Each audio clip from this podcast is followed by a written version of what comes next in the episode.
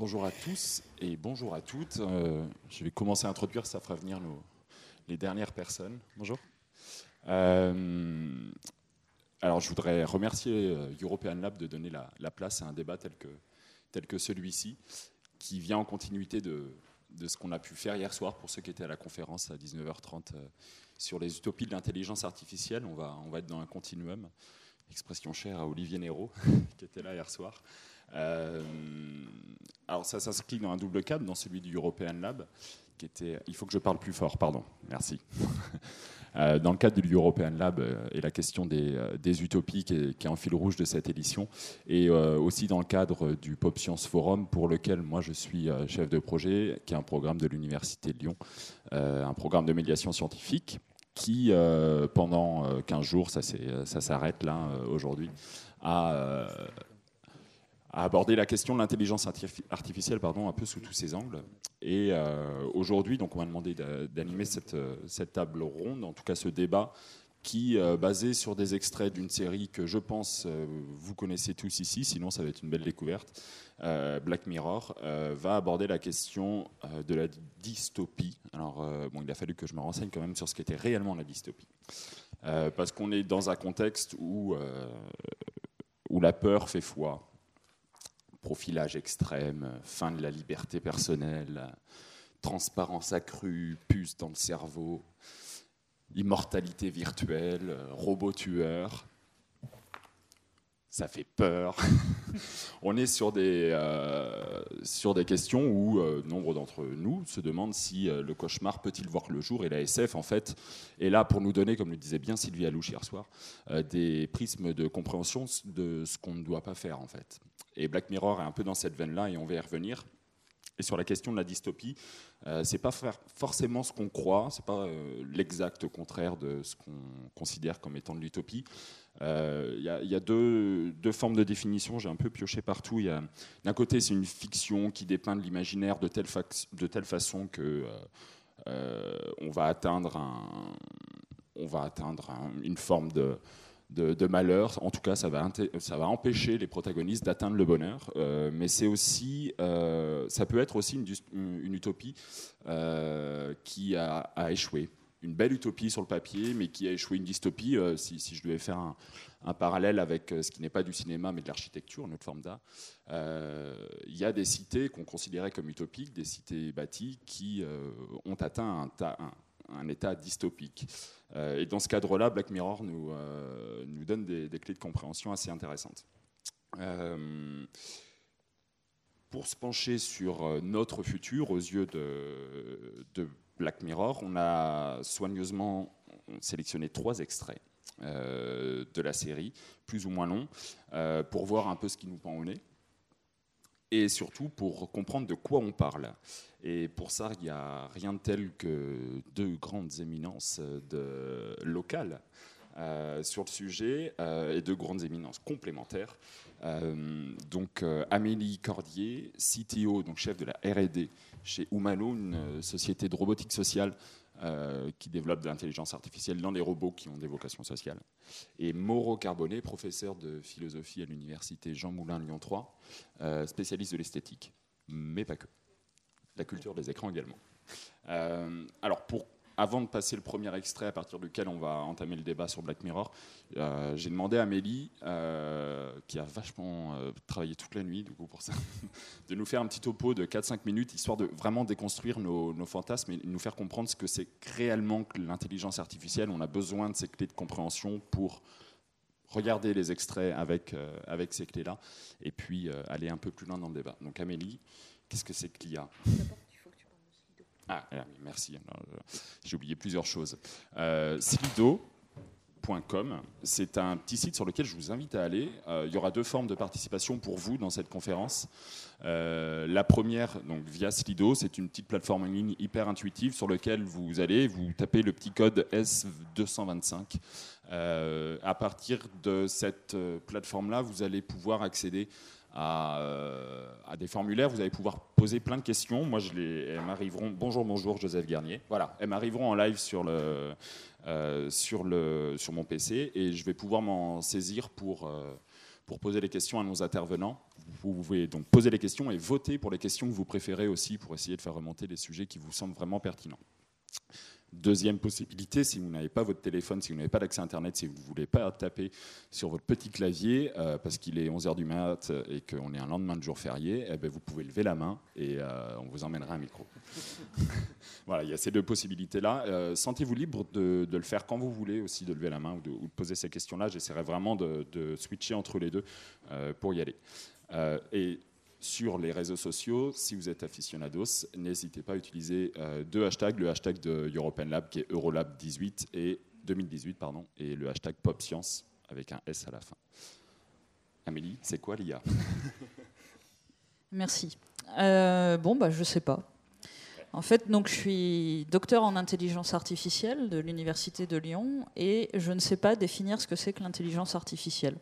Et j'assume. Euh, pourquoi je ne sais pas? Parce que euh, je ne sais pas définir intelligence. Euh, bon, artificiel, ça va, j'arrive à peu près à vous expliquer, mais ne sachant pas définir intelligence, je ne peux pas vous donner une définition d'intelligence artificielle. et je pense aussi que, en fait, notre problème quand on parle d'intelligence artificielle, c'est qu'on commence avec un très gros handicap, c'est-à-dire qu'on commence avec un terme mal choisi. Euh, souvent, on a cette, euh, tu parlais de fantasme, hein, Samuel, on a cette idée que euh, l'intelligence artificielle, c'est une forme de reproduction de l'intelligence humaine. première erreur, il n'y a pas que les humains qui sont intelligents. Il y a plein de formes d'intelligence dans la nature.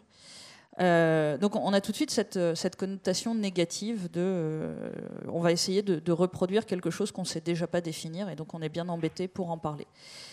Euh, quand on prend l'acceptation anglaise du terme intelligence artificielle, donc artificial intelligence, en fait, on a plus le sens euh, qui émerge de capacité cognitive. C'est-à-dire que les, anglophones euh, envisagent plutôt l'intelligence artificielle comme un ensemble de technologies qui visent à proposer des, outils, des méthodes pour résoudre des problèmes qui nécessiteraient une forme de raisonnement euh, pour être résolu, s'il devait être résolu par des humains ou par des animaux. Donc déjà, quand on envisage l'intelligence artificielle comme ça, pas comme la reproduction de ce que c'est que d'être un humain, mais comme euh, la reproduction d'un mode de raisonnement, on est tout de suite beaucoup plus à l'aise pour en parler.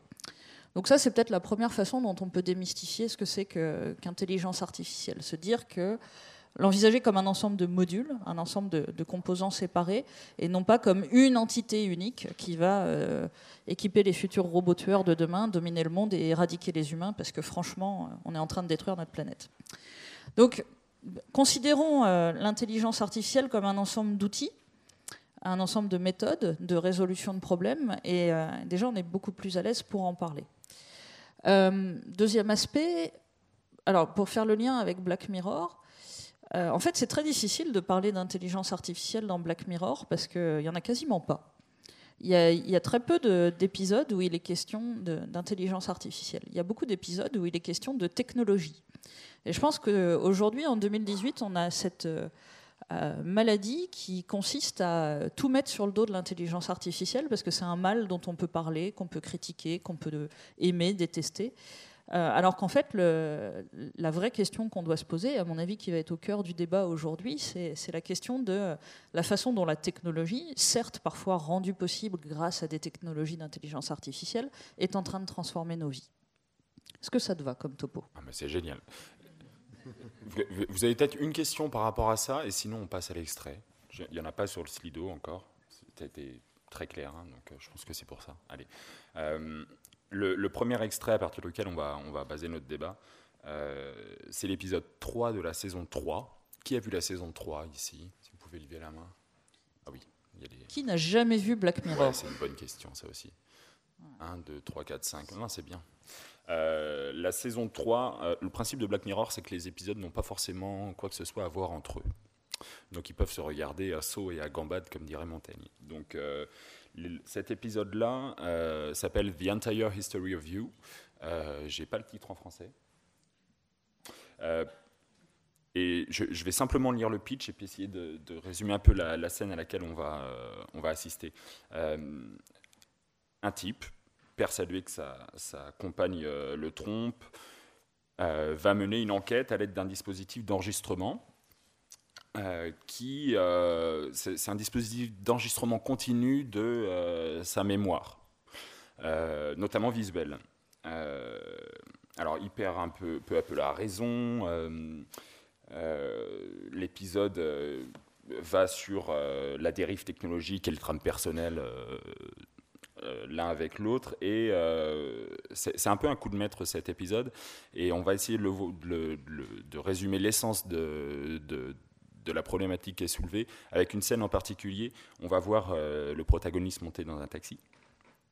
et aller à l'aéroport. En fait, il a une, interface rétinienne là qui lui permet de remonter dans sa mémoire visuelle.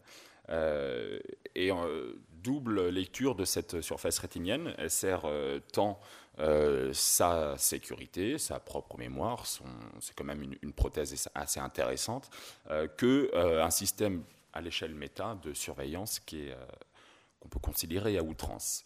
voilà ce que je peux dire sur cet épisode. Alors là, on a deux manips. On va lancer l'épisode et on va éteindre les lumières. Merci Amélie.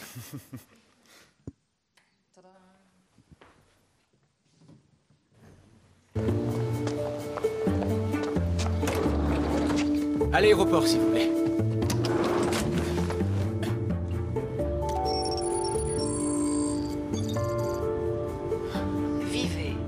Respirez, sentez. Avec votre mémoire exhaustive, la mise à jour de la puce Willow est accessible pour le prix d'un ticket de métro et on vous offre 30 ans de sauvegarde gratuite. Une simple anesthésie locale suffit pour l'installation de la puce intégrée. Parce que la mémoire, c'est pour la vie.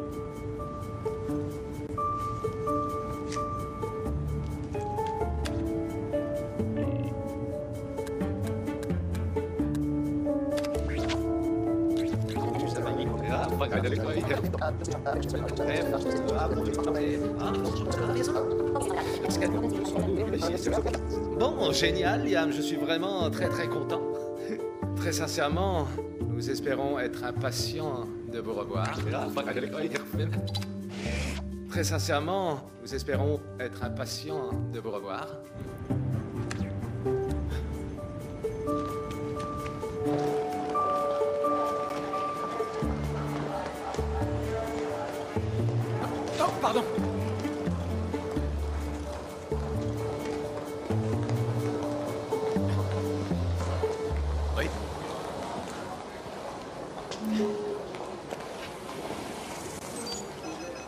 Monsieur Foxwell, vous pouvez me montrer vos dernières 24 heures en vitesse 4, s'il vous plaît?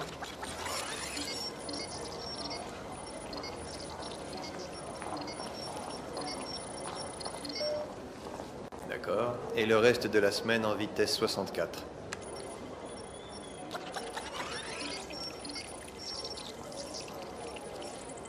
Parfait. Bon voyage, monsieur Foxwell.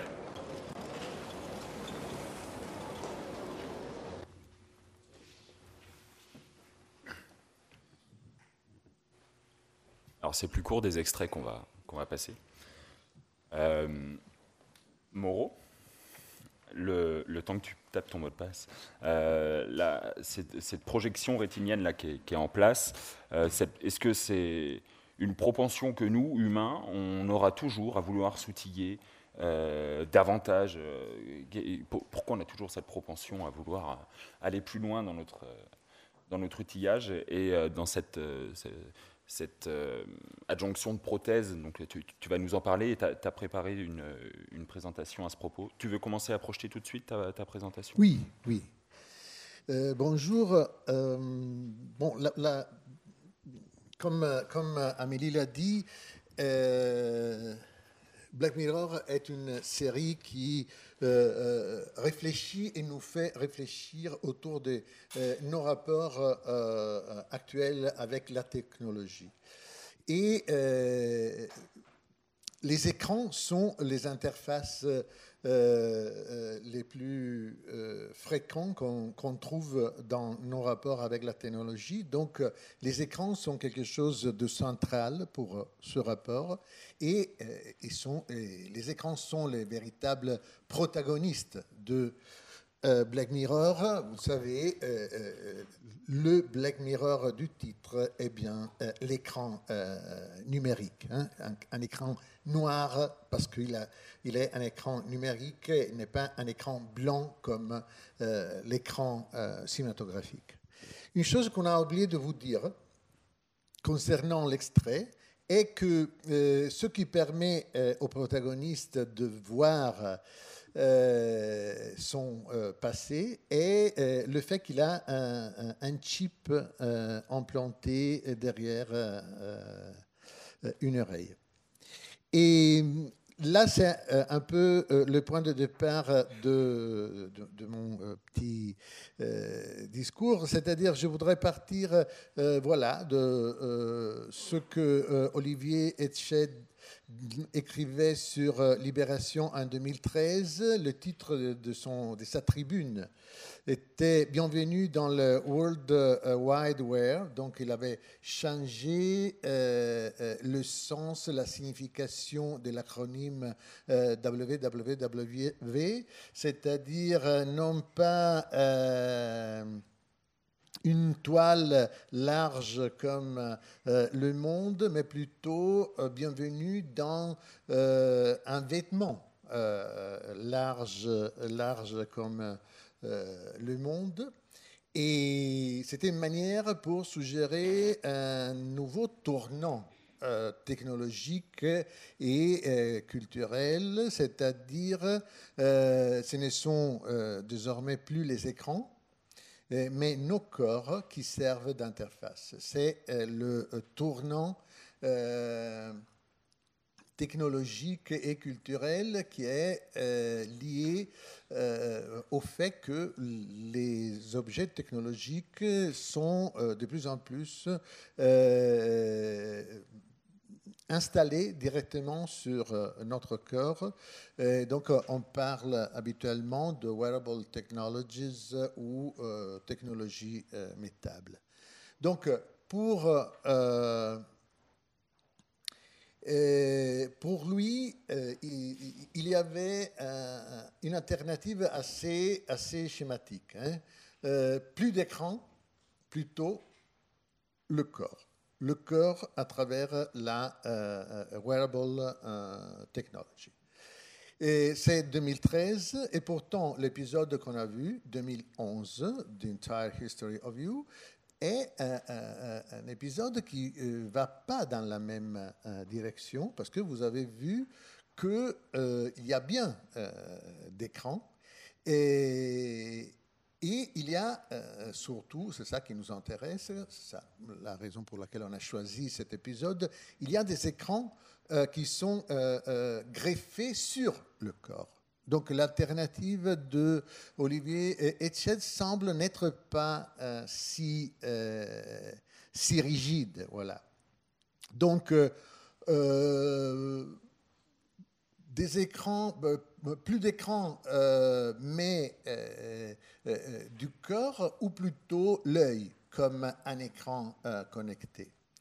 Et là, ce n'est ce n'est pas que la fiction de Black Mirror qui nous suggère cette direction, mais aussi quelque chose dont on a beaucoup entendu euh, parler, c'est-à-dire euh, Google Glass, c'est-à-dire des lunettes à euh, réalité augmentée que Google avait annoncé précisément en 2013 et qui a retiré en 2015 euh, et euh, à propos euh, de ces lunettes, en 2017, Google a annoncé une nouvelle version, la version 2, Google Glass 2, Enterprise Edition. Ce qui m'intéresse dans cette dans la technologie de Google Glass, et le fait que euh, c'est une technologie euh, très intéressante qui n'est pas utilisée que par les Google Glass, mais qui va être utilisée aussi par euh, d'autres visionneuses métables. C'est-à-dire, il s'agit d'une technologie qui ne se base pas sur l'idée que la lunette devient euh, l'écran sur lequel euh, euh, les images sont projetées, évidemment parce que on peut, pourrait pas voir hein, notre perception visuelle ne nous permettrait pas de voir quelque chose qui serait montré sur une lunette, donc trop proche à un œil pour pouvoir le voir. Donc, ce n'est pas euh, euh, basé sur ça, euh, la technologie de, Google Glass, qui est centrée plutôt sur ce qu'on appelle le principe de la projection rétinienne. C'est-à-dire, les images sont projetées directement dans la rétine de l'œil euh, de celui qui est en train d'utiliser euh, Google Glass. Donc euh, voilà, ça c'est quelque chose d'intéressant, c'est-à-dire c'est l'œil lui-même qui devient l'écran sur lequel la projection est vers lequel la projection est adressée. D'où la formule que je vous propose, l'œil comme un écran connecté, point d'interrogation. Mais euh, ce qui est encore plus intéressant est qu'il n'y a pas que ce type euh, d'écran qui, est impliqué euh, dans la technologie des Google Glass, mais il y a aussi, un, toujours sur la base de cette même technologie de la projection rétinienne, il y a aussi un display virtuel c'est-à-dire, euh, la technologie, je vous disais, euh, ne peut pas se baser sur l'idée de nous montrer des images trop proches de nos yeux. Donc, qu'est-ce qu'il se passe? Il se passe que la projection sur notre rétine génère euh, une image virtuelle euh, sur un écran euh, virtuel que nous voyons à, une, à la distance d'un bras par rapport à, notre, à notre visage. Donc, il s'agit d'une sorte d'illusion perceptive euh, qui nous permet de voir hein, une distance qui est euh, la distance où euh, les images sont des images visibles pour nous. Donc, c'est ce type de display virtuel qui est, sur lequel les images s'affichent pour, pour nous. là, vous voyez dans le cercle notre œil et, devant nous euh, euh, le, le quadrilatère de, de, du display virtuel sur lequel on voit les images. ça, c'est une, évidemment une reconstruction de ce, display virtuel.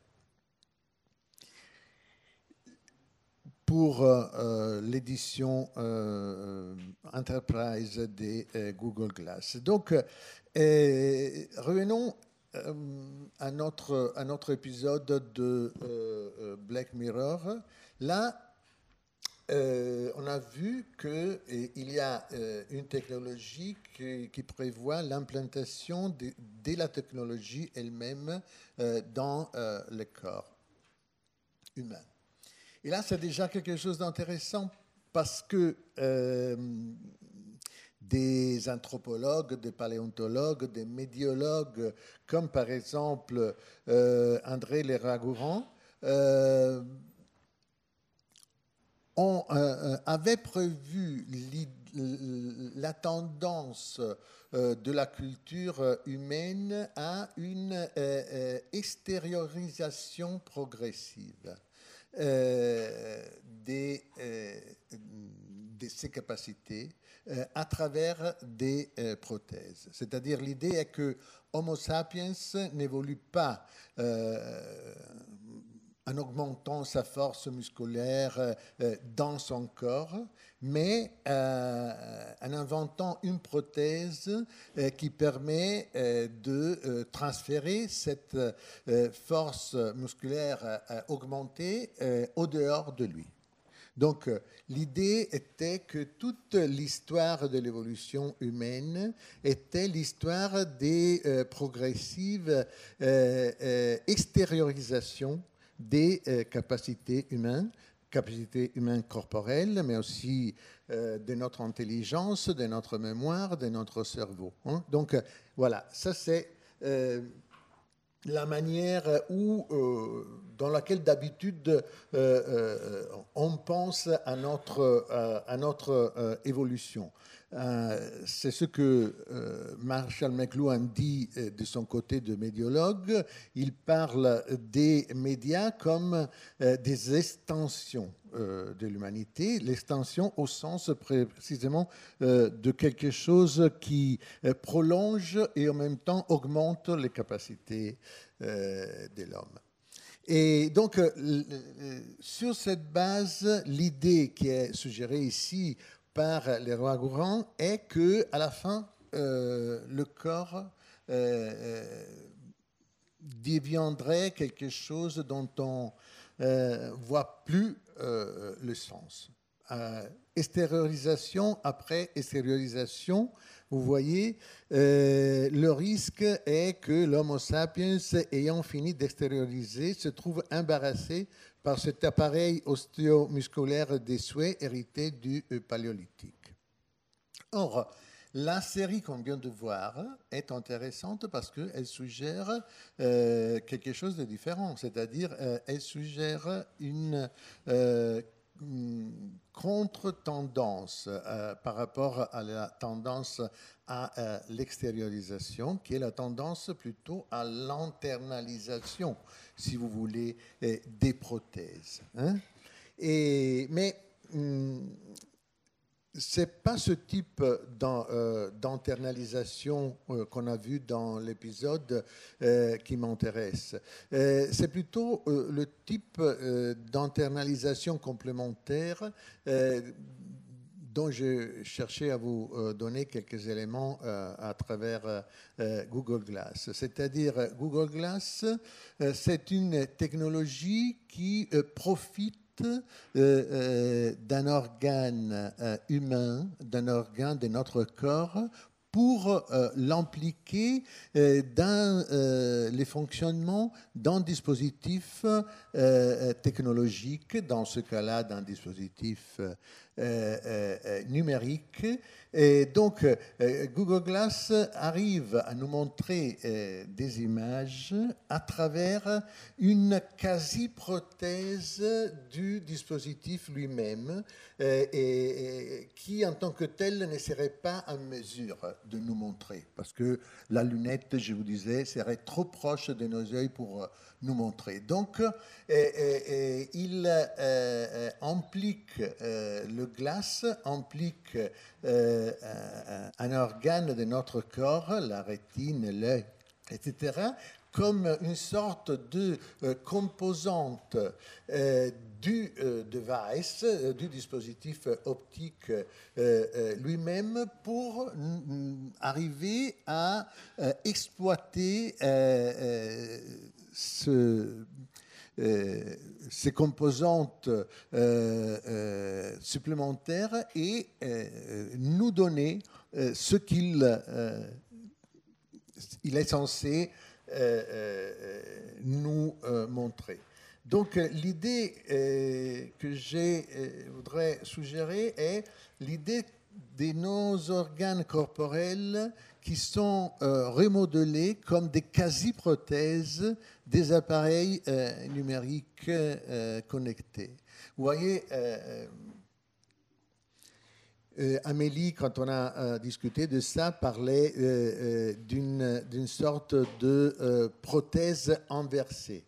C'est-à-dire, euh, c'est pas euh, l'artefact, euh, l'artefact technologique qui est une prothèse qui prend la place euh, d'une habilité compromise de notre corps, mais c'est un organe de notre corps qui aide, si vous voulez, le dispositif technologique à, arriver à, remplir sa fonction.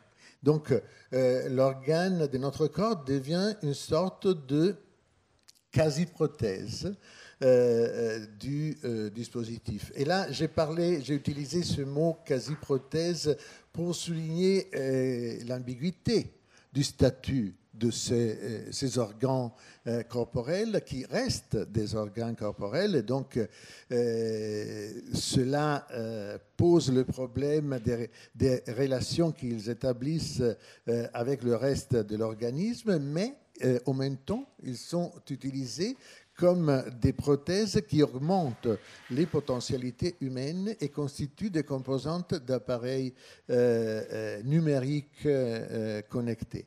Évidemment, euh, on l'a vu euh, ici, si euh, les appareils numériques sont centrés sur la vision, il est inévitable de suggérer que nos organes puissent se transformer en des quasi-prothèses des écrans. Donc là, vous voyez quelque chose d'intéressant par rapport à deux prévisions. Euh, la prévision qu'on a vue euh, au début, euh, plus d'écran, mais du corps. hein. Et la prévision de le euh, on aura une externalisation progressive et, entre guillemets, infinie. hein. Là, on a par contre l'idée d'une internalisation qui exploite le corps. Donc euh, l'idée, il y aura plus de corps, qui est l'idée de euh, euh, les rois gourants, c'est ce que les rois gourants euh, craignaient dans la phrase qu'on a vue. Eh bien, le corps est en train de reprendre, précisément grâce à la technologie, une place centrale. Mais une place centrale avec les écrans, pas au lieu des écrans. Merci Moreau. Pour aller un peu dans la continuité, on va aller sur le sujet. euh, On, s'était dit avec Amélie que ce serait bien d'aller sur un, sujet en particulier qui a, à voir aussi avec l'intelligence artificielle. Mais je, vais prendre une question qui a, été posée là sur le, sur le Slido qui va faire le lien. Euh, John. Euh, qui est très actif en termes de questions, c'est super. Euh, l'œil comme écran connecté ne transforme-t-il pas le, panoptique en synoptique? J'explique. Il explique. Non plus simplement tout voir, mais voir tout avec tout le monde. Super bien posée cette question. Et euh, en quoi des, prothèses mnésiques peuvent aller dans ce sens-là, justement? Voir tout, mais avec tout le monde. Amélie? Effectivement, c'est une, une bonne question et qui fait une, belle transition. Moi, ce qui m'inspire dans cet épisode, c'est de me demander euh, pourquoi on fait ça? Pourquoi diable est-ce qu'on se mettrait une puce derrière l'oreille euh, pour enregistrer l'intégralité de notre vie et se la repasser euh, à tout moment? Alors dans, dans l'extrait qu'on vous a montré, il y a l'aspect utilitaire, c'est-à-dire que quand il est dans le taxi, le protagoniste euh, repasse la scène qu'il vient de vivre pour essayer de, mieux comprendre ce qui lui est arrivé dans son entretien euh, annuel. Et puis après, quand il arrive à l'aéroport, là, c'est la société qui utilise ce qu'il a vécu euh, dans la journée et la semaine passée pour vérifier que c'est pas un terroriste, qu'il n'a pas vu de personnes compromettantes et qui peut bien monter dans l'avion. Donc il y, a, ce côté, ce qu'on fait, avec les photos dans notre quotidien, pour garder des souvenirs qui est, qui est porté à son, son paroxysme et où on va garder notre vie comme un souvenir. La, bonne question, c'est quel est le biais de tout ça? Et l'épisode traite très exactement de ce sujet.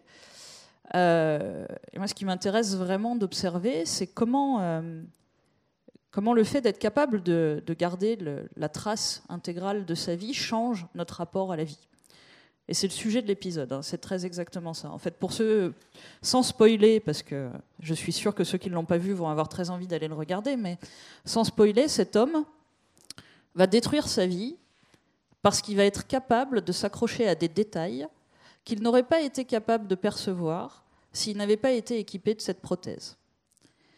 C'est une grosse question. La question, c'est, euh, on est humain, on a des capacités de perception qui nous ont été données par l'évolution.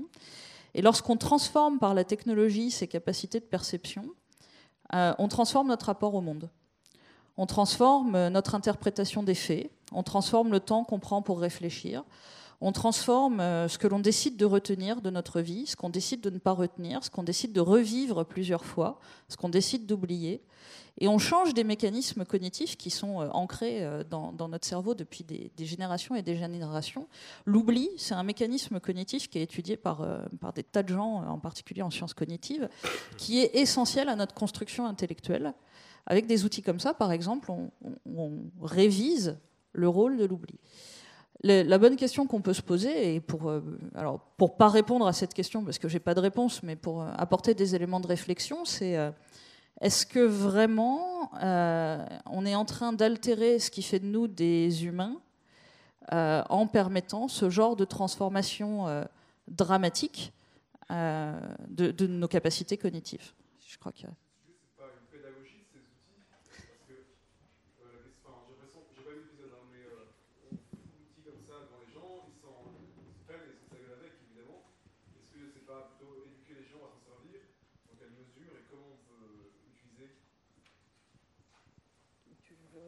Alors, dès que quelqu'un prononce euh, pédagogie, pédagogie des outils ou pédagogie de l'intelligence artificielle, je suis ravie. C'est mon motto dans la vie, c'est que euh, de toute façon, ça nous arrive en pleine figure et il faut faire avec. Et le, mieux qu'on ait à faire, c'est de, s'éduquer, de se former mutuellement, de s'informer, de s'enrichir sur le sujet. Donc oui, c'est ça. Et en même temps, donc c'est une excellente question hein, que tu poses. Effectivement, il est impératif d'apprendre à appréhender les technologies que l'on développe, parce que de toute façon, euh, quoi qu'on fasse, euh, on va les développer, euh, et, de, construire des bonnes façons de, vivre avec.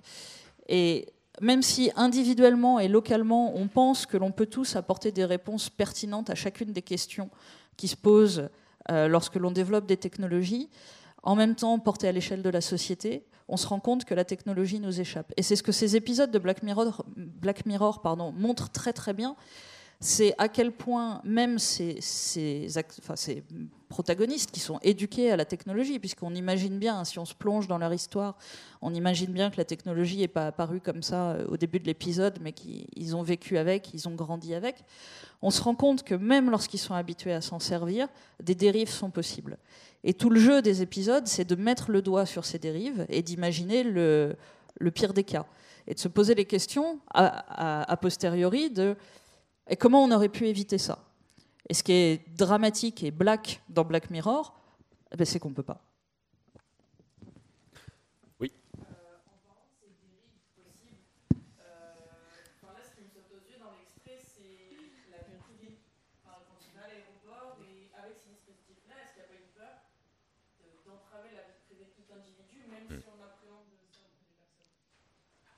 Est-ce qu'ils auront le choix aussi? Euh. Sur la vie privée, puis aussi sur où s'arrête le corps hmm, à mon avis, alors, euh, j'ai bien aimé ce que euh, Amélie a dit parce qu'elle a souligné un aspect qui n'est pas immédiat, c'est l'aspect qui concerne à mettre de côté l'oubli. Ça, c'est quelque chose qui n'est pas immédiat quand on voit euh, ça et qui pourtant est, euh, oui, merci, est absolument central et qui est absolument dans euh, le sillage de notre, de notre culture. Parce qu'il faut aussi dire cela, hein, que tous ceux que nous voyons tout ce qui nous, qui nous passe aujourd'hui avec ce type de technologie est un prolongement assez cohérent de les prémices de, notre, de notre culture, où la vision est censée être le centre de notre connaissance sensible du monde. Et euh, le désir de voir est devenu aujourd'hui euh, le désir de voir tout, la volonté de voir tout, et euh, où la mémoire est devenue à son tour quelque chose qui est animé par un désir de totalité. Donc le désir de euh, se souvenir de tout. Hein.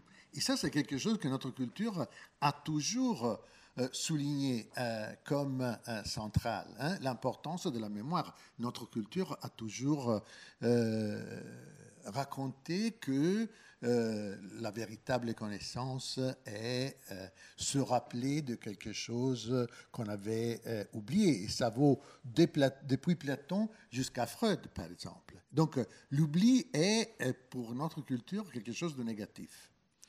Et, donc c'est sur la base de ces prémices qu'on peut avoir cette idée qu'il faut arriver à, tout se rappeler.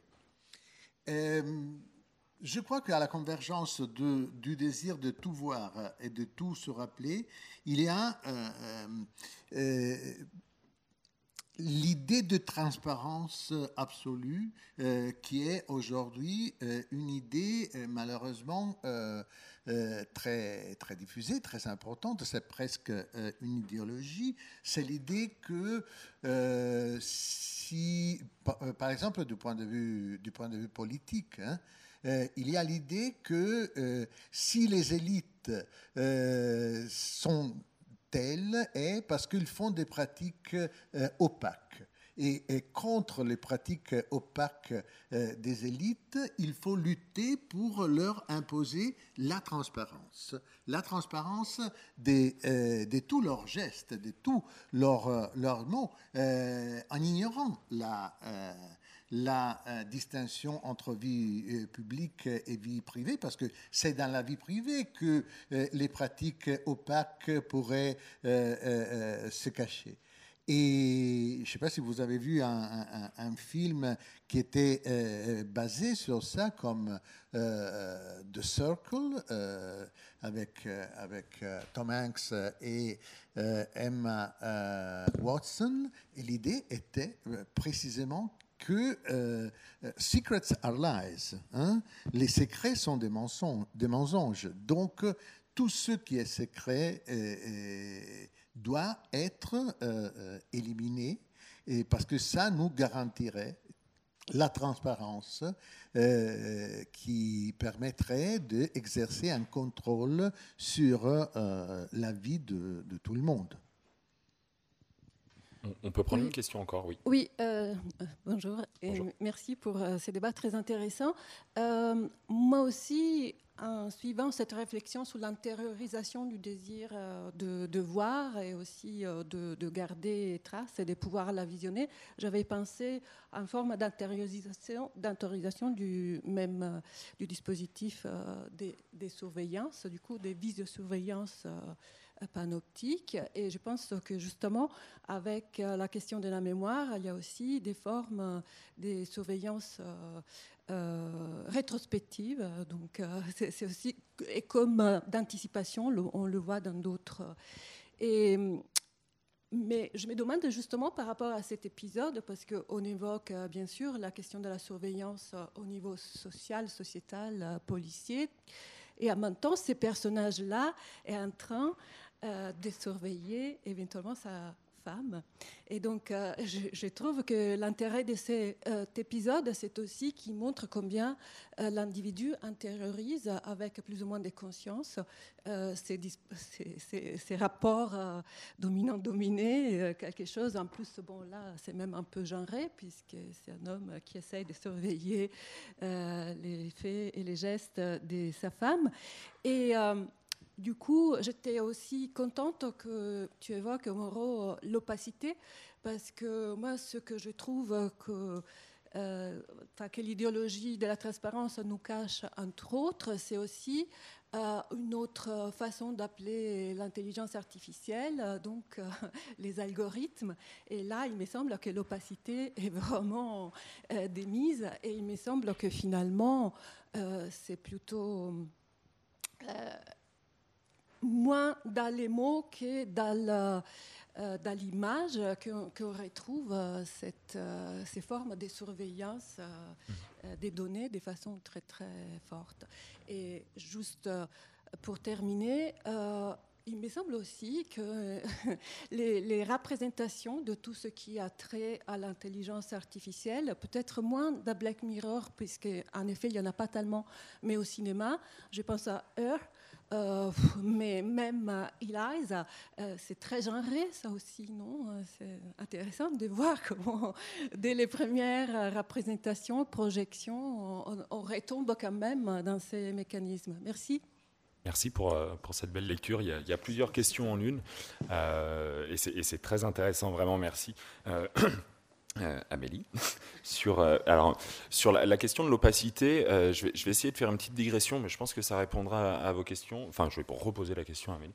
Sur l'effet de boîte noire dans l'intelligence artificielle, ce qu'on considère comme étant la boîte noire, comme des algorithmes qui vont s'autogénérer, sur lesquels on n'aura aucun impact, et en quoi ça va pouvoir, en ça, répondre à des objectifs sociétaux, sachant que ce n'est pas nous qui les avons produits. après, j'irai sur le féminisme, hein, je te préviens. je ne sais pas ce qui est le pire en fait. Euh, alors, sur la, question de l'opacité, que je trouve effectivement très intéressante, euh, j'ai tendance à vouloir défendre l'intelligence artificielle, comme j'aurais envie de, défendre un, personnage un petit peu malheureux dans, un jeu ou dans un film, en disant mais arrêtez de vous acharner sur lui, voyons, euh, laissez-le donc tranquille. Euh, les, humains sont opaques par définition. Et on est bien embêté pour euh, expliquer certains raisonnements, certains jugements, euh, certaines réactions qu'ils produisent parce que parce qu'on ne comprend pas comment ils fonctionnent et à juste titre. Hein. ce serait bien compliqué de, de disséquer un humain et d'analyser cellule par cellule, neurone par neurone, ce qui fait d'une décision une décision rationnelle ou pas. Euh, les algos d'intelligence artificielle actuellement sont pas opaques pour ceux qui savent comment ça fonctionne, mais effectivement pour le grand public c'est opaque. Euh, quelque part c'est à peu près aussi opaque qu'un moteur à combustion pour moi. Hein. Euh, enfin je veux dire c'est opaque pour le grand public autant qu'un moteur à combustion pour certaines personnes la grosse différence, c'est que pour l'instant, quelles que soient les, technologies, euh, enfin les, champs de l'intelligence artificielle que l'on considère, ceux qui produisent les algorithmes savent encore, euh, heureusement, euh, expliquer comment ils fonctionnent. Donc la, notion de boîte noire, fondamentalement, elle n'existe pas. Elle existe du point de vue de l'observateur qui ne sait pas comment l'algorithme a été construit, mais elle n'existe pas du point de vue du créateur de l'algorithme qui est tout à fait capable de vous décrire comment il fonctionne, quelles sont les entrées, quelles sont les sorties et quel est le périmètre d'action de cet algorithme et comment il peut être utilisé. Euh, là, là, où je vous rejoins, c'est que du point de vue de la société, et je, partage euh, les, les, craintes, les inquiétudes, ou du moins les questionnements que chacun est en droit d'avoir, c'est vraiment très difficile de comprendre ce qui se passe. C'est très difficile parce que c'est des technologies complexes, que tout le monde n'est pas formé, que, euh, que personne ne prend le temps d'expliquer ce qui est un problème à mon avis qui est très grave, et que euh, contrairement à, un moteur dans une voiture où on sait globalement euh, ce qui se passe quand on, appuie sur la pédale d'accélérateur, avec certains algos d'intelligence artificielle, on, a du mal à percevoir les limites, la portée de cet algorithme. Euh, pourquoi j'ai envie de défendre l'intelligence artificielle? Parce que le problème, c'est pas l'algorithme, c'est pas le programme auto-apprenant, c'est pas la petite démonstration que vous allez voir sur YouTube qui, est le problème, c'est même pas le robot tueur, c'est l'usage qui va en être fait.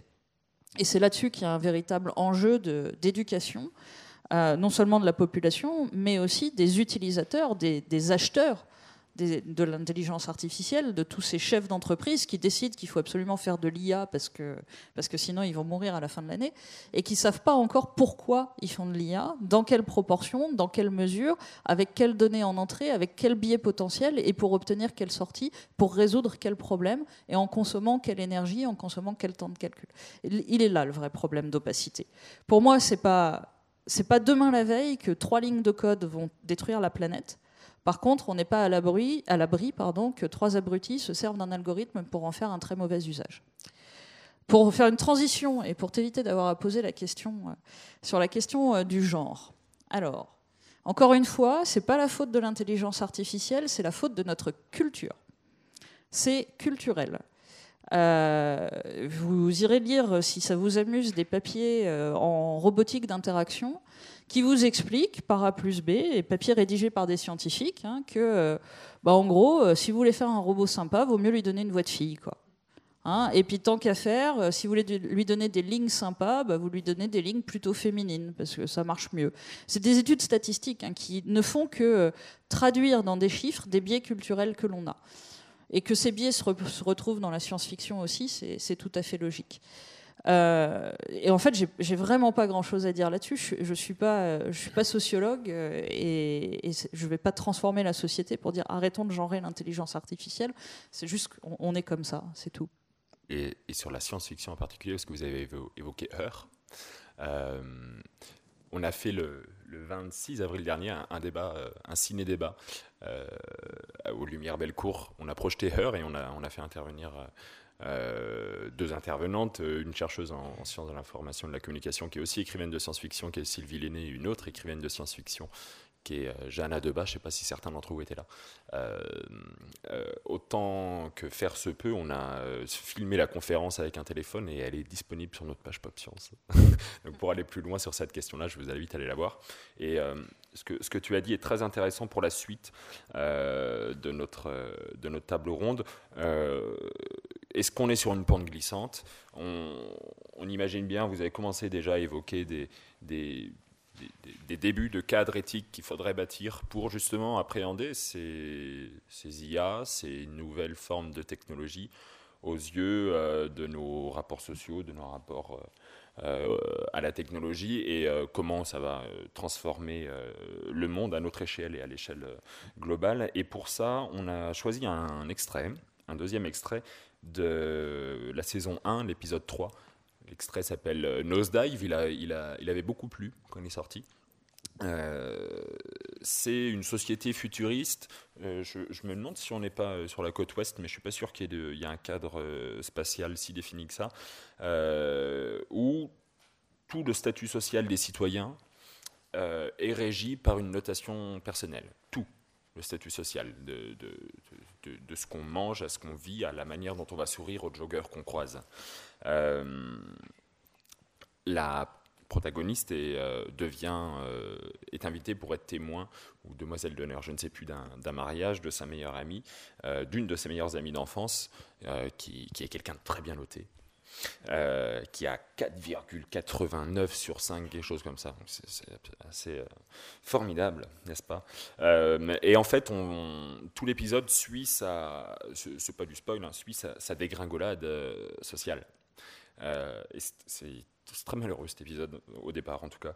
Il y a des résonances hyper actuelles avec ce qui peut se passer en Chine, dans, où il y a il y a la volonté de mettre un classement des citoyens par les citoyens. Euh, et je crois que ça a été mis en place dans le cadre d'un aéroport ou d'une compagnie aérienne, en tout cas. Peut-être que vous avez un peu plus d'infos là-dessus. Bon, ça fait mouche du coup, ça fait vraiment. Et on a sélectionné un extrait un petit peu plus long que celui de tout à l'heure qui, qui, permet d'aller sur, euh, sur ces questions-là. Donc, euh, même. merci Amélie.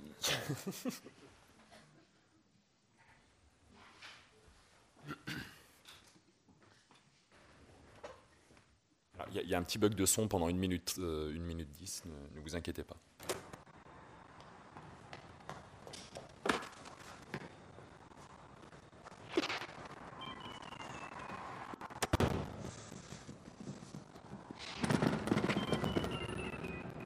C'est son frère qui vient de mal la noter parce qu'ils se sont engueulés. C'est là où ça commence. Oh, je suis là, je me dépêche.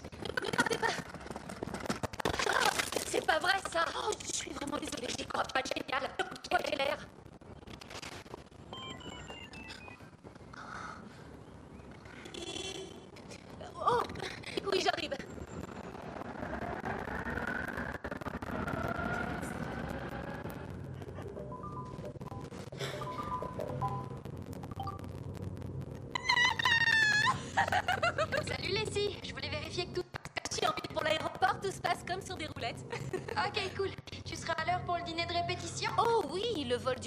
Une heure Et le restaurant a l'air trop cool Hein Et t'as pas oublié ta robe?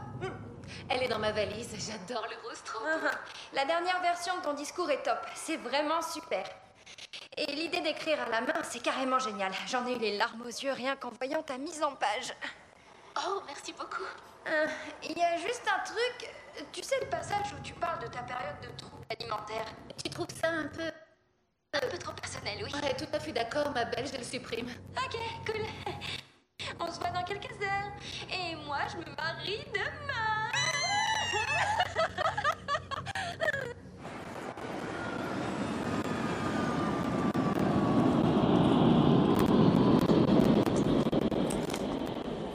Et ça, c'est pour vous. Bonne soirée. Oh, tu crois pas Tous les voyageurs à destination de Philadelphie, vol 210 AH, l'embarquement commencera dans 15 minutes, porte 3B, et terminera 10 minutes avant le décollage. Bonsoir, madame. Comment allez-vous Merveilleusement bien, merci. Oh, je suis vraiment désolée, mais votre vol a été annulé. Non. Non, non. Problème avec un voyageur au décollage. Quoi Et à quelle heure est le prochain vol Hélas, le souci, c'est qu'ils sont déjà tous complets. J'ai pris mon billet il y a des semaines. Ma meilleure amie se marie. Je suis vraiment désolée. Je me dois d'être présente. Oui, je comprends. Laissez-moi regarder ce que je peux faire. Merci. C'est adorable.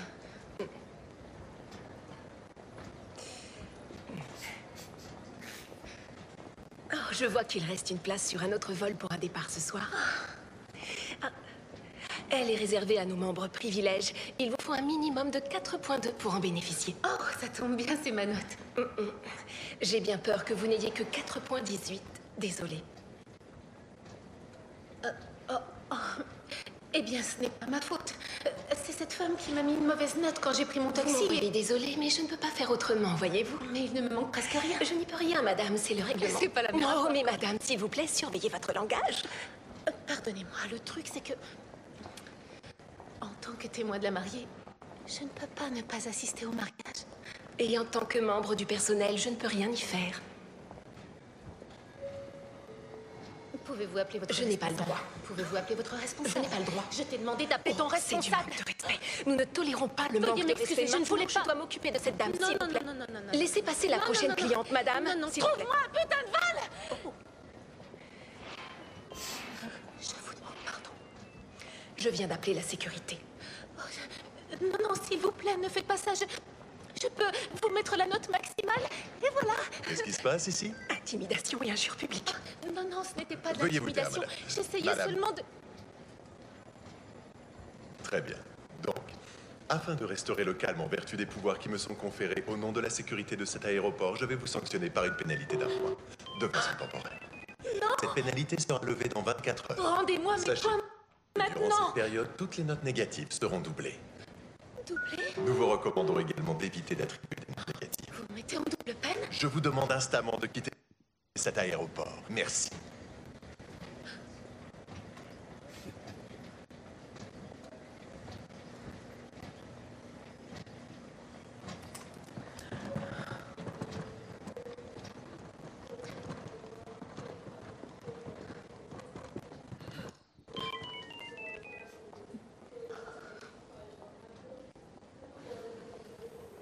Alors si on s'en tient à votre note, je peux vous proposer le high C'est long, non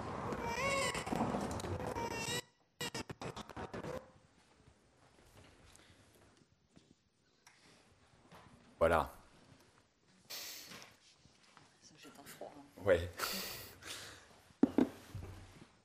Il y a là- là-dessus, euh, Moreau, là, quand, on avait discuté ensemble, tu nous avais développé pas mal d'idées et de prismes de compréhension, mais là on voit bien que le fait d'être socialement obligé de noter chacun de nos actes, en fait, on devient des acteurs sociaux différents à chaque moment de notre journée en fonction de la personne qu'on croise. On a, euh, voilà. Est-ce que euh, euh, ces identités infinies, multiples, éphémères, pas plus réelles ou originales les unes que les autres, c'est quelque chose qui va se développer de manière complètement exponentielle. En tout cas, c'est- l'impression que ça, donne ici. On a l'impression qu'on va devoir développer une identité à la seconde près en fonction de qui est devant nous. Euh, je ne suis pas sûr que euh, ce qu'on a vu va, euh, nous montre cette idée d'une multiplication de nos identités à travers nos relations écraniques. Parce que au fond, si vous y- pensez bien, c'est euh, toujours la même identité qui est demandée. hein. L'identité de quelqu'un qui doit euh, obéir au grand autre, comme Lacan euh, l'aurait appelé. Parce que ce grand autre est censé euh, être euh, quelque- un œil qui euh, nous voit, qui nous suit partout, auquel donc il faut montrer une certaine identité qui est toujours la même, qui est demandée. demandée. Et hum, et donc, euh, il n'y a pas euh, euh, à mon avis, la multiplication. À mon avis, l'extrait qu'on vient de voir va plutôt dans la direction de l'idéologie de la transparence dont on a parlé auparavant, qui en tant qu'idéologie est imposée et qui cache l'opacité des êtres humains euh, euh, qu'on a, qu'on a évoqués. Mais c'est vrai que euh, on peut, on peut, euh, on connaît bien une autre, un autre effet de nos euh, relations écraniques qui est plutôt un effet de multiplication de, de nos identités. Là, j'avais j'avais préparé des, des citations d'une euh, psychologue américaine qui avait commencé à, réfléchir autour, euh, ce thème, autour de ce thème de l'identité euh, dans l'âge d'Internet déjà en 1995. Et donc, vous voyez, elle disait que avant euh, le moi euh, jouait des différents rôles euh, dans des configurations différentes à des temps différents. Euh, une personne fait l'expérience de se réveiller en tant qu'amante, de préparer le petit déjeuner en tant que mère et aller au travail en tant qu'avocat. Donc, traverse des différentes euh, euh, relations et des différentes euh, identités euh, euh, dans des temps euh, différents. Euh, ce qui se passe euh, maintenant euh, avec euh, les euh, fenêtres, les Windows, euh, qui sont inscrites euh, sur euh, nos écrans et qui peuvent s'ouvrir euh, simultanément, c'est que euh, les, relations que euh, les fenêtres euh, nous ouvrent nous obligent ou nous invitent à assumer simultanément des différentes identités. Voilà. Et euh, c'est ce que Tarkle euh, écrit quand elle dit euh, l'usage vécu de fenêtres, donc de Windows, c'est celui d'un moi décentré qui existe dans plusieurs mondes et joue de nombreux rôles en même temps. Alors voilà, ça c'est une expérience qui semble être euh, aujourd'hui euh, de plus en plus euh, importante et influente dans nos vies, pour laquelle je parle de conditions de individualité. On est en train de devenir ou de découvrir d'être des individus plutôt que des individus. Individu, c'est un mot euh, qui, a, euh, qui veut dire euh, indivisible. Hmm? Donc, quelqu'un qui a une identité stable, fixe, dont les facettes ne peuvent pas être séparées les unes par rapport des autres. Aujourd'hui, avec le fenêtre, Tarkel disait, mais Qu'est-ce qu'il faut penser euh, si euh, aujourd'hui les fenêtres sont des fenêtres euh, qui sont devenues métables? À leur tour. Hein. Ça, euh, euh, implique une expérience encore plus envahissante de multiplication des relations et donc de possible multiplication des nos-identités. Et, c'est ce que j'appelle précisément le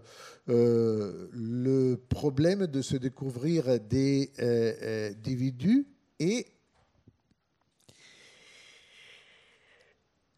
découvrir des individus veut dire découvrir quelque chose qui a toujours été là, euh, parce que la technologie, euh, c'est quelque chose qui, se greffe dans, euh, dans, notre, dans notre culture, on vient de, le dire. Hein. donc, ce n'est pas quelque chose qui change radicalement une, une situation mais euh, ce que euh, cette euh, condition d'individualité nous fait voir est que ce ne sont pas les identités qui produisent des relations, mais ce sont des relations qui produisent des identités. Et donc, on a la tendance à assumer des identités différentes, sur la base des différentes euh, relations qu'on établit euh, euh, avec, avec les autres.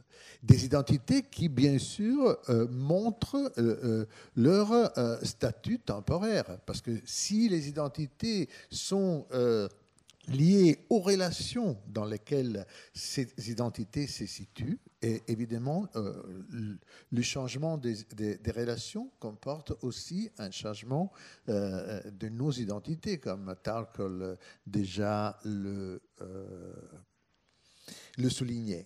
Et alors, je crois que ça, c'est à la base de problèmes éthiques et politiques qui sont centraux euh, aujourd'hui. Et, voilà, que je, que je, voulais euh, résumer comme ça. c'est notre condition d'individu qui, à mon avis,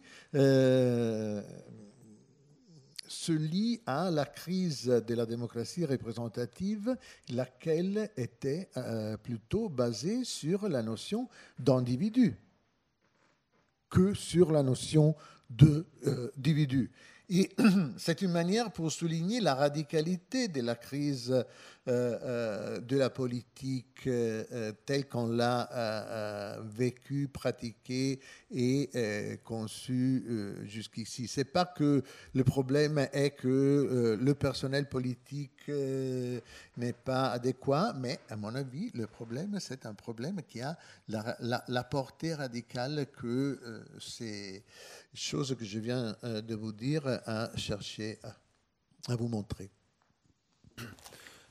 Je pose juste une question, puis après on passe à vous.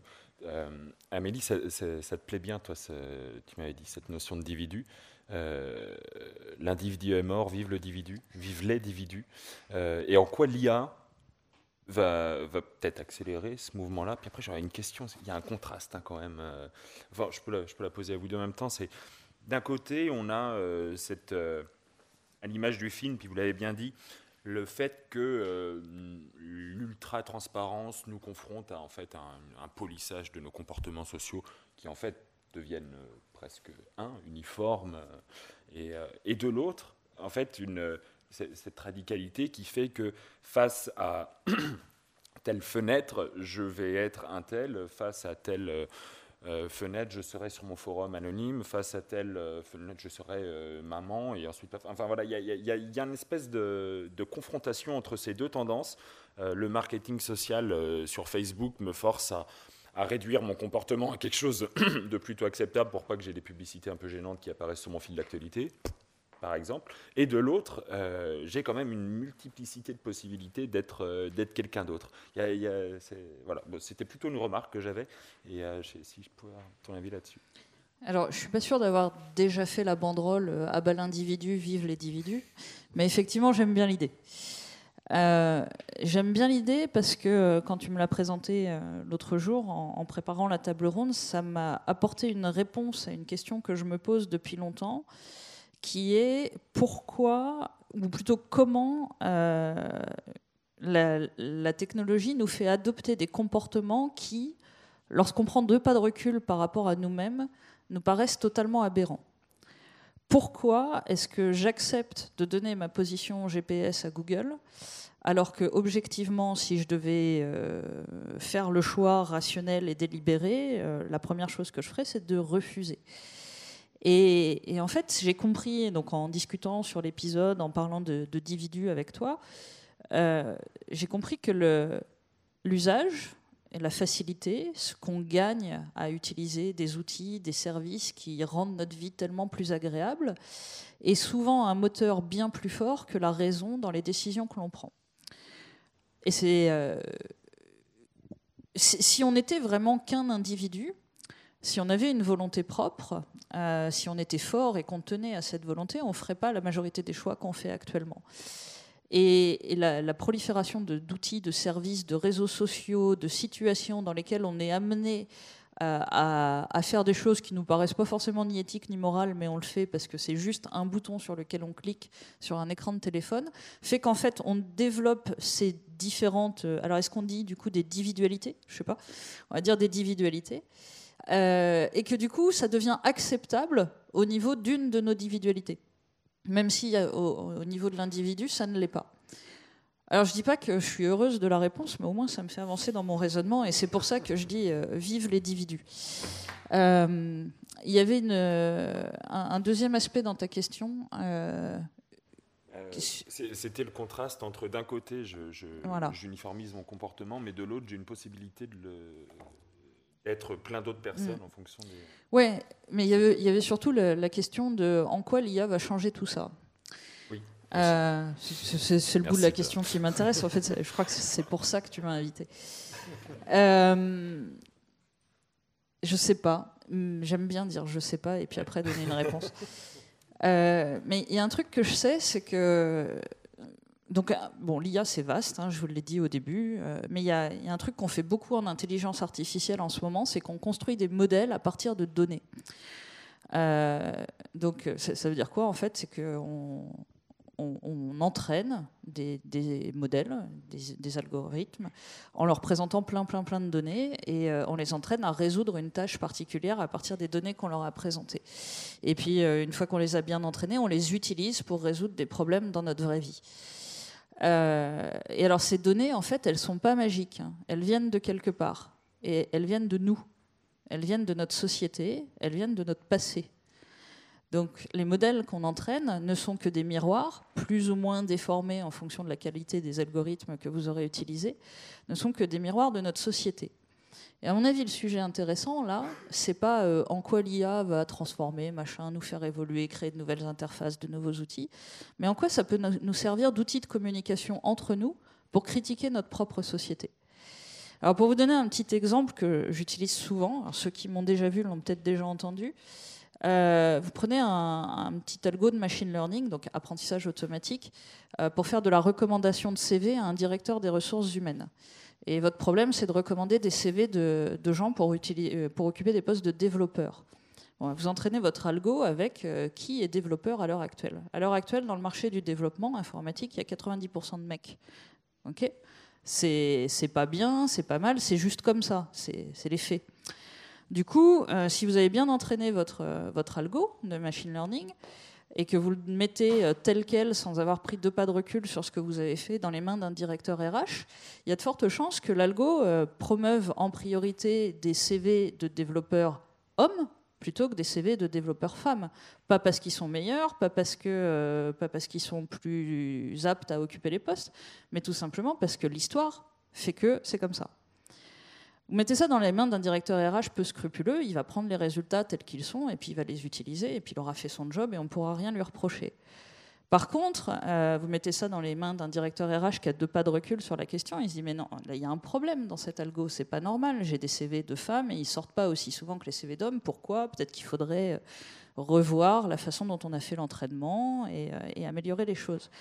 En fait, ce qui, me plaît bien dans cet exemple, c'est que c'est quand même beaucoup plus facile de critiquer l'éthique d'un algorithme, enfin d'un modèle d'IA entraîné et de dire bah non, là il y a un biais, on va le corriger, que de critiquer la décision rationnelle d'un directeur RH. Et un de mes espoirs pour l'intelligence artificielle, c'est de se dire que peut-être que cet outil qui amplifie tous nos phénomènes de société, parce qu'on le fait plus vite, plus haut, plus fort, avec plus de données, plus rapidement, et ainsi de suite, va être un, bon bouc émissaire pour discuter des problèmes éthiques qu'on se pose entre nous et qu'on peut euh, porter sur la, table de la discussion. Monsieur on va, vous donner un micro, excusez-moi, parce qu'on vous en parle. Merci. Merci. Comme, euh, comme tu sais, Mauro, moi je suis très d'accord et très fan d'individus, mais je me demandais cette chose. Bon, euh, écrit en 1995, à une époque où Internet est un peu une dimension de fuite de la vie réelle qui, où on cherche de se créer des identités multiples qui ont possiblement rien à faire avec notre vie réelle. Je fais juste un exemple hyper vite. À l'époque, quand on se faisait une euh, email, on donnait presque jamais notre nom et notre nom de famille et notre prénom, car ça semblait quelque chose de risqueux, dangereux. Et aujourd'hui, par contre, on l'a vu dans, dans l'exemple de Black Mirror, tous ces fenêtres sont finalement rapportées à une identité et euh, j'ai plutôt l'impression qu'on s'est vite aperçu grâce à, euh, je sais pas, le développement technologique, la diffusion d'Internet, etc., que le monde virtuel pouvait ne pas être conçu en opposition au monde actuel, mais comme un renforcement et en redoublant du monde actuel, sauf que plus puissant. Et euh, alors, on le voit très bien dans, dans l'exemple de Black Mirror, comment finalement, tout est euh, reconduit à un corps, euh, un corps numérique, mais aussi un corps physique, à une identité qui est euh, renforcée au lieu d'être mise en discussion. Et donc, je suis hum, tout à fait d'accord qu'il y a cette double tendance. D'un côté,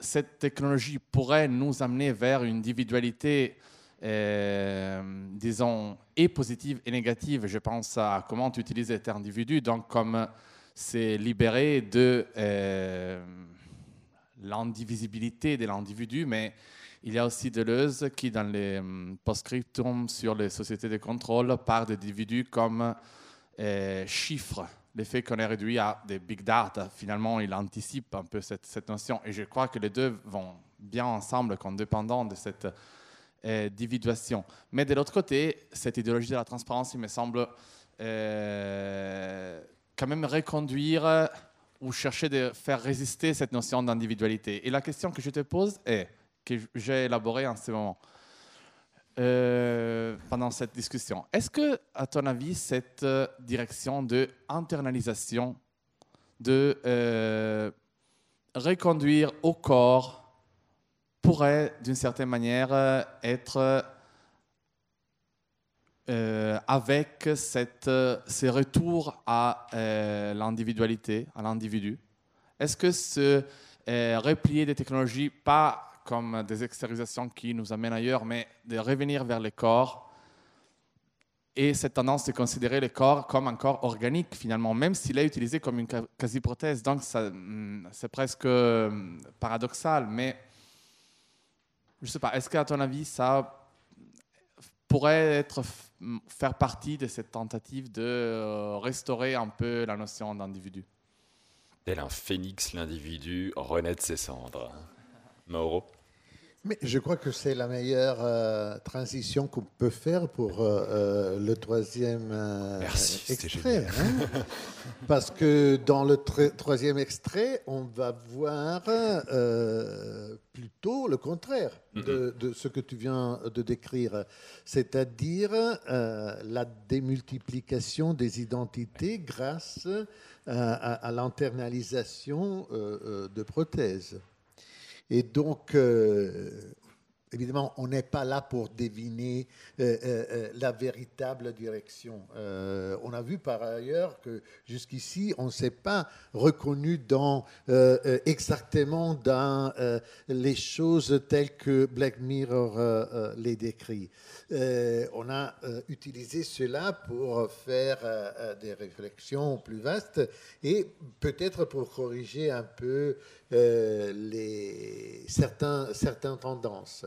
Et donc, je crois que euh, on est dans une situation où il y a une tension aujourd'hui entre euh, une poussée vers l'individualité et euh, par contre des, tendances à euh, euh, rétablir ou même à imposer l'individualité. À mon avis, il s'agit de deux tendances qui ne, qui ne naissent pas euh, avec la technologie euh, numérique euh, dans la condition humaine, mais qui sont exaltées euh, euh, par, euh, par la technologie numérique d'une manière qui nous pose euh, euh, des, problèmes, des problèmes nouveaux. Euh, pour le dire de, manière euh, euh, rapide et schématique, euh, et, et je suis d'accord avec, avec Samuel, d'un euh, euh, d'une certaine... Euh, d'un certain côté, on, fait l'expérience de la dividuation euh, tous les temps, et de l'autre côté, par exemple, euh, au niveau politique, on est, traité comme des individus qui doivent aller voter pour d'autres individus. C'est pour cela que, à mon avis, il y a cette crise de la, démocratie représentative, parce que l'idée d'individu est l'idée euh, qui est à la base euh, moderne de ce type de euh, démocratie. Aujourd'hui, euh, trouve cette résistance dans une autre condition qui est la nôtre, c'est-à-dire la condition de la, euh, de la individualité. Donc euh, voilà. Euh, mais encore une fois, c'est une divergence qu'on expérimente sans avoir la réponse pour dire on va dans cette direction plutôt que, que dans l'autre. Ça donne des bonnes clés de lecture au, au niveau de la, question de la liberté, en particulier, et de l'identité aussi. Il y, a, il y a une, il y a une rupture qui est en train de se créer et auquel c'est difficile d'apporter des réponses, je trouve, en tout cas. En tout cas, moi, moi, j'en ai pas, et, et de tout ce que j'entends, de, de tout- toutes les conférences et débats qu'on a pu faire, c'est vrai qu'il y a, il y a- Mais euh, il y a une rupture. euh, les, euh, les- les rois gourand disaient que, en tout cas, le progrès est euh, c'est pas quelque chose euh, qui concerne les, les- les- exemplaires d'une espèce, mais l'espèce, en tant que telle. hein. Donc, euh, le problème de notre euh, condition d'être, au bonheur en tant qu'individu, euh, de notre liberté, c'est pas euh, un, problème euh, qui concernerait euh, euh, l'évolution du, euh, euh, Homo sapiens. le tout n'est vraiment pas la somme de ses parties, là, pour le coup. Il y a une question avant qu'on passe au troisième extrait. Non. Si, monsieur Ah, Pareil, on va vous donner un micro, excusez-moi. Euh, Bonjour. Euh, donc oui, à, à l'inverse de la tendance qui pourrait euh, euh, permettre d'exploiter les, les, les individus ou les individus, peu importe, en tant que base de données, en tant que chiffre. Euh, Est-ce que du coup, la technologie qui permet de se découvrir comme individu avec les avatars ou avec tout ça, toutes ces technologies qui permettent peut-être de prendre conscience de notre individualité ou individualité, peu importe, est-ce que la technologie permet pas de se comprendre plus et de prendre plus conscience de soi en tant qu'humain à l'inverse, du coup? Qui veut réagir. Enfin, J'ajoute juste un truc, par exemple, si on regarde dans les, dans les rêves, par exemple, on peut, on peut clairement voir qu'on est plusieurs, euh, enfin, on est, on est une constitution de plusieurs euh, euh, individualités. Enfin, donc, est-ce que du coup, euh, ça, c'est pas quelque chose de tout à fait naturel, du coup, effectivement, comme vous le di- disiez, une continuité naturelle qui permet de mettre à plat et de prendre conscience, du coup, de plus facilement de ce qu'on est et mieux pouvoir décrypter ce qu'on est, ce que sont les autres, etc. Mais, je, je suis assez d'accord, mais je pense que globalement, c'est le propre de la science qu'à partir du moment où on, on se pose des questions et où on essaye d'avancer dans sa compréhension du monde, de manière réflexive, on s'interroge sur soi, sur ce qu'on est. Ce qui alors, c'est particulièrement vrai en intelligence artificielle, en sciences cognitives. On s'interroge sur euh, la façon dont on raisonne, la façon dont on construit des idées, euh, ce qui fait de nous un être conscient, ce qui fait de nous un être raisonnant, et par définition, on progresse. Après, la question de est-ce que euh, à l'échelle individuelle, euh, l'outil est un moyen de mieux se connaître? Oui, probablement. Oui. On va passer. euh, on, a le droit de mordre un peu sur le temps, a priori, donc c'est super. Est-ce que je peux euh, Ah voler oui, t'as la parole avant de passer au Bien prochain sûr. extrait que tu vas sûrement euh, expliquer brillamment Surtout pas non plus. Euh, pour, pour faire un grand écart et revenir à une des toutes premières remarques faites par Moreau sur, euh, sur cette inquiétude que peut-être que dans mille ans, de- enfin quand- dans quelques milliers d'années, euh, les, les humains seront bien embêtés par ce machin qui s'appelle leur corps. Je n'y crois pas un seul instant. Pour ceux qui étaient là hier soir, euh, vous avez certainement entendu parler du concept d'embodiment, de- d'incarnation euh, de, la conscience et du raisonnement dans le corps. Et donc, je vous invite pendant le prochain extrait à vous poser la question de euh, et qu'est-ce qui se passerait si on n'avait plus de corps? Franchement, il n'y a pas mieux comme introduction un extrait de, Black Mirror. On est saison 4, épisode 6, euh, donc la toute dernière saison, dans un musée. Et euh, je vous passe le contexte général. Il y a, il y a une automobiliste qui arrive et qui, euh, qui rentre un peu par hasard dans ce musée, qui se fait guider par, euh, par le maître des lieux. Euh, et la scène qu'on va voir propose une immersion dans une des expériences de ce maître des lieux, qui était un, qui était docteur, je crois. Alors, je sais pas si- on va dire docteur, c'est assez large pour que ce soit, pour que ce soit vrai. Et c'est une scène un peu, un peu déstabilisante on va voir les deux côtés d'une même pièce. Cette pièce étant euh, le transfert de conscience et euh, le côté sombre, le côté euh, clair. Et ça, voilà, c'est un peu déstabilisant, mais c'est- intéressant. Puis ça nous permet. Vous avez fait des transitions absolument remarquables sur, sur le sujet, donc ça va nous permettre d'aller un peu plus loin dans le dans le débat.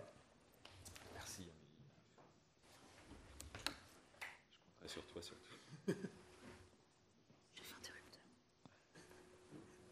Totalement inutilisé la conscience d'une autre personne. Je vous parle de la conscience de Carrie. On l'enlève de cette coquille cassée et on la met là-dedans. Comment? Quoi? Vous voulez dire que j'aurais comme une petite voix dans la tête? Comme si Carrie tout entière était dans votre tête, comme une autostoppeuse, une passagère, des sensations par procuration. Elle verra ce que vous voyez, elle ressentira ce que vous ressentez. Elle pourra revivre. Ressentira comme si... Vous avez un petit garçon? Parker Comment vous savez tout Vous ça? prenez Parker dans vos bras. Carrie pourra le sentir aussi. Elle pourra serrer votre fils dans ses bras à travers vous. Combien ça coûte tout ça? Ça ne vous coûtera rien. Nous devrons euthanasier son enveloppe corporelle pour mener à bien le transfert, mais ses organes seront mis de côté pour servir à la transplantation. Ils seront rendus à la communauté.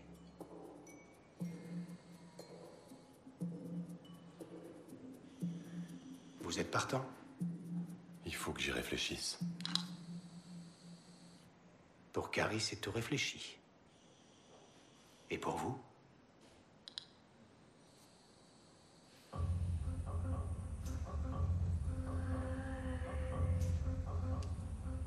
Début du processus de téléchargement.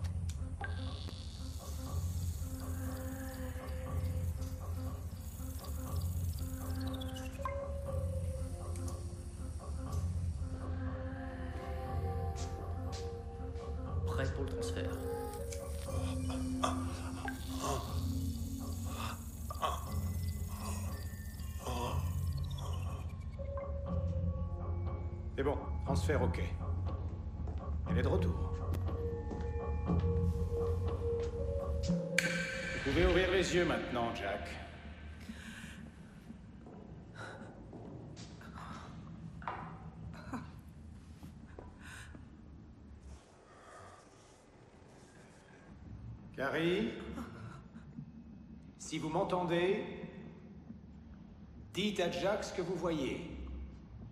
Je vois, c'est une pomme. je- Oui, je vois une pomme.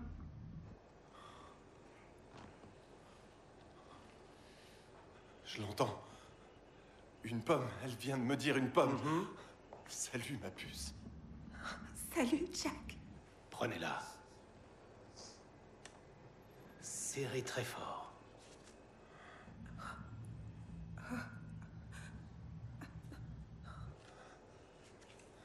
Carrie, vous le sentez?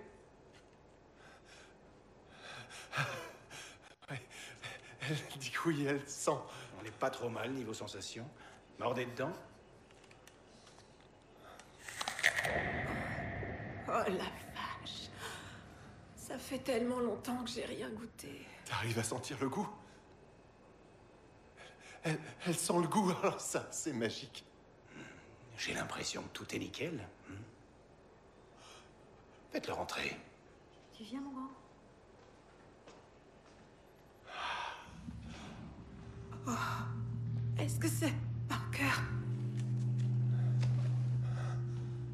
Il a tellement grandi.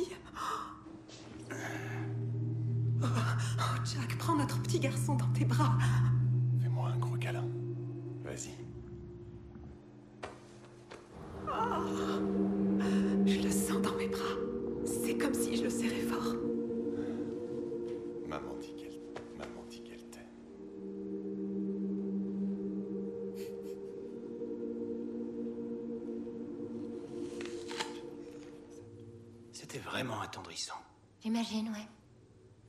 Mais est-ce que c'est là que le mai arrive?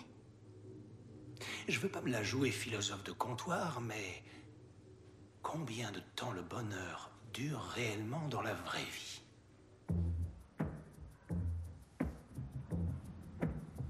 Allez, tourne la page, j'ai fini, moi. Bon sang, qu'est-ce que t'es lent. J'aime bien regarder les vignettes.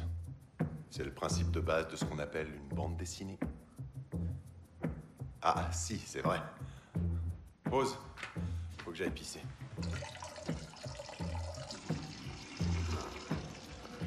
Alors ça, je crois que je m'y ferai jamais. Ah, ça fait du bien, hein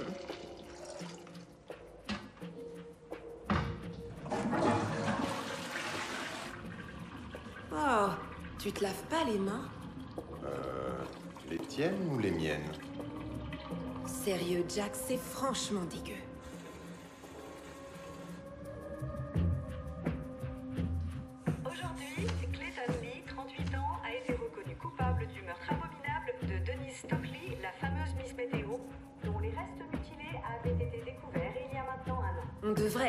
Ça, c'est pas fait pour un gamin de 4 ans. C'est bon, il écoute même pas. Parker Bon sang Lui parle pas comme ça. Je le fais tout le temps, il va pas en mourir. Mon amour, enfin, tu... Tu connais le tarif? C'est qu'un enfant. Pour qui tu te prends, hein? Non, non, mais qu'est-ce que tu racontes? Je suis pas du tout excessif, enfin Non, pas encore, non, non, non, Carrie, attends, laisse-moi parler Se coltiner une mouche du coche sur la banquette arrière en continu, c'est pas ce qu'il y a de plus fun, ni pour le chauffeur, ni pour les autres passagers. Jack n'avait aucune intimité. Carrie n'avait aucun pouvoir. Ça rendrait barge n'importe qui. Exactement. Tu sais quoi? Laisse tomber. Ouais, c'est ça, je pense toujours. Sinon, je mange des anchois. Tu vas te calmer? Hein? Tu la boucles maintenant? C'est bon, là? Hein? Toi, tu... Toi, va te faire foutre Putain. Eh ouais. Rien à foutre. Quoi T'es encore en train de parler Tu... Enfin bref. Très vite, Jack, enfin, Jack et Carrie, viennent me voir. Genre, ils me prennent pour leur thérapeute de couple. Oh, tu veux bien la mettre en veilleuse et me laisser.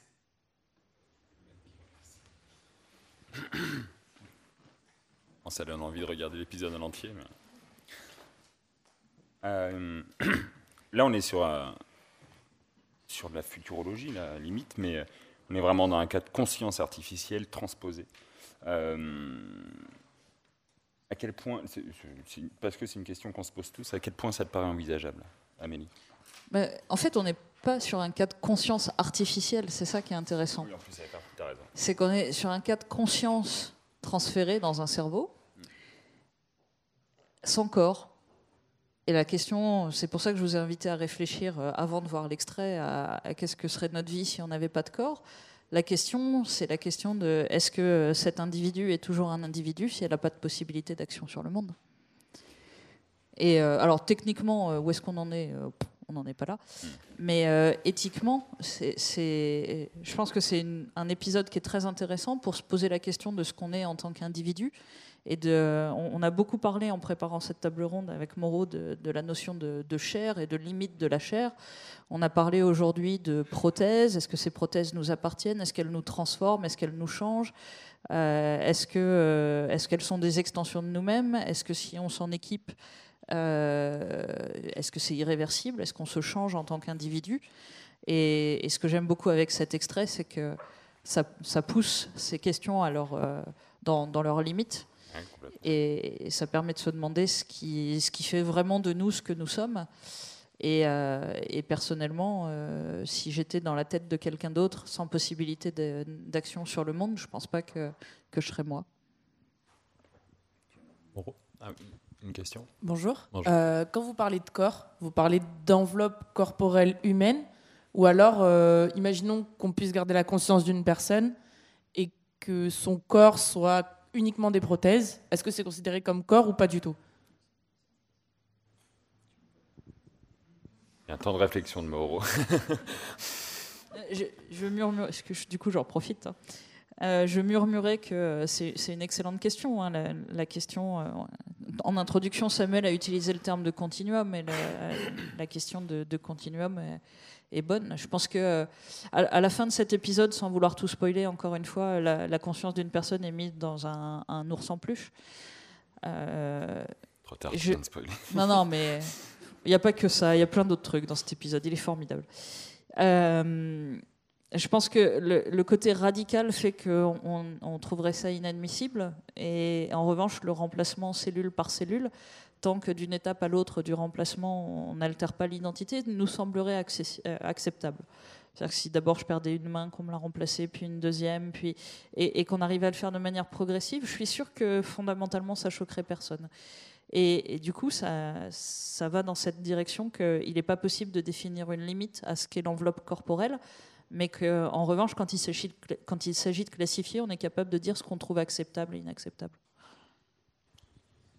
Euh, J'ai du mal euh, déjà avec enveloppe corporelle. hein. Parce que je suis mon corps et donc euh, je vis mon corps, mon corps est ma manière d'être au monde, d'établir des relations temporelles et spatiales avec, avec le monde, les choses, les autres. hein. Et pour cette même raison, j'ai du mal euh, aussi avec, euh, avec le mot euh, euh, embodiment. Parce que dans le mot embodiment, ce qui me fait peur, mais aussi qui est une difficulté, est cette idée de, de hein. Alors, l'embodiment serait une, un mot qui suggère une idée euh, à la base peut-être spiritualiste, hein, euh, qui est euh, l'idée de, euh, euh, de l'enveloppe. Donc, le corps est l'enveloppe et je peux y mettre dedans, euh, je sais pas, un cerveau, un esprit, une conscience, etc.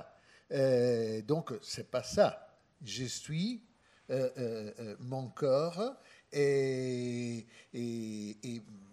mon problème est euh, comment mon être au monde à travers mon corps change quand des technologies sont greffées sur euh, euh, mon corps. Mais ça vaut euh, déjà, j'y pensais ce matin, quand on se regarde dans un miroir. Un miroir est déjà une sorte de prothèse de notre vision. hein, qui techniquement ne fait pas partie de notre corps, mais qui euh, enlarge l'horizon de ma chair. hein, parce que euh, euh, ma chair est aussi l'image euh, de moi que je regarde dans, dans le miroir. Donc voilà. Tu, as parlé de spiritualité et, et c'est vrai qu'en fait, ce qu'il y a derrière ça aussi, c'est le fantasme d'une vie éternelle, dont on voit que une promesse telle que celle-ci, même si n'en est pas encore une, euh, peut ne plus devenir seulement l'apanage des, religions. Mais on en a parlé hier soir, donc je ne vais pas forcément revenir là-dessus. Est-ce que euh, il y a une autre question? Et puis après, je crois qu'on va devoir, euh, on va- devoir couper. Euh, oui, je voulais. Enfin, il me semblait, Moreau, que là, on aurait trouvé ton idée d'intériorisation quelque part. Et, euh, c'est presque la caverne des mémoires platoniennes, là, qui est intériorisée. Et donc, euh, par rapport à ce qu'on a vu avant, euh, il me semble que ça, ça a moins euh, trait à l'intelligence artificielle, justement, que à cette euh, envie presque de donner des couches ultérieures, euh, des, des possibilités, des perceptions visuelles, euh, comme si c'était télescopé, vraiment une sorte de télescopage par une deuxième conscience qui voit, qui voit ces ombres, ces images. Et encore une fois, il m'est semblé vraiment que cette idée de l'intériorisation était extrêmement bien vue et pertinente, mais aussi euh, que là, on arrive, enfin, on s'est relie, me semble-t-il, à l'épisode précédent, dans cette euh, façon, enfin, si on passe à la suite aussi, de quelque part de se servir de la techno- technologie pour euh, presque aplatir, surmonter les conflits de tout ordre. Euh, dans les premiers épisodes, on avait quelque chose, voilà, c'était presque à la dérive du politically correct, et donc quelque chose qui est extrêmement dans un monde où tout est pastel, parce qu'il faut que qu'on soit tous euh, dans une sorte euh, de transparence, mais aussi d'harmonie euh, apparente. Et finalement, on est dans la notation et dans la sanction, quelque chose qui est quand même profondément connoté en termes de, politique et pouvoir. Et là, on est là aussi dans cette idée que si quelque chose pose problème, et si notre conscience, ou double conscience, ou conscience haute, euh, pose problème, bah, euh, la technologie nous permet euh, de, de s'en débarrasser, de la transférer, par exemple, dans un peluche, par exemple, ailleurs. Donc, il m'est semblé une sorte aussi de mise en abîme, cette, idée des, des individus, parce que du, du coup, ça ne fait que multiplier, et même dans des formes plus avataresques, euh, cette notion. Oui, euh, si je peux ajouter, euh, euh, pas un mot, seulement une slide, la dernière que j'ai préparée, c'est que jusqu'ici, on a eu la tendance qui est, qui est plutôt typique de mettre en opposition le fait d'être plus ou moins libre et le fait de la technologie qui euh, peut euh, réduire nos marges de, de liberté. Alors je voulais euh, rappeler ça. hein, le traité de le discours pardon de la servitude volontaire euh, où la Boétie disait que la servitude euh, la servitude est toujours quelque chose euh, qu'on accepte hein. donc euh, on fait le choix de déléguer une partie de notre liberté et de l'attribuer à une autorité extérieure. Donc, c'est un oxymore qui, à mon avis, nous parle parce qu'il nous dit qu'on ne peut pas mettre liberté et servitude en opposition l'une par rapport à l'autre. Est-ce qu'on finit là-dessus? Pas d'autres questions? Amélie? Eh bien, merci beaucoup pour votre présence. Je pense qu'on peut applaudir nos deux intervenants. Et vous inviter à continuer à regarder Black Mirror. Et on a fait une conf sur l'IA sans parler d'Asimov. Alors lisez Asimov pendant les ponts. Et bonne journée.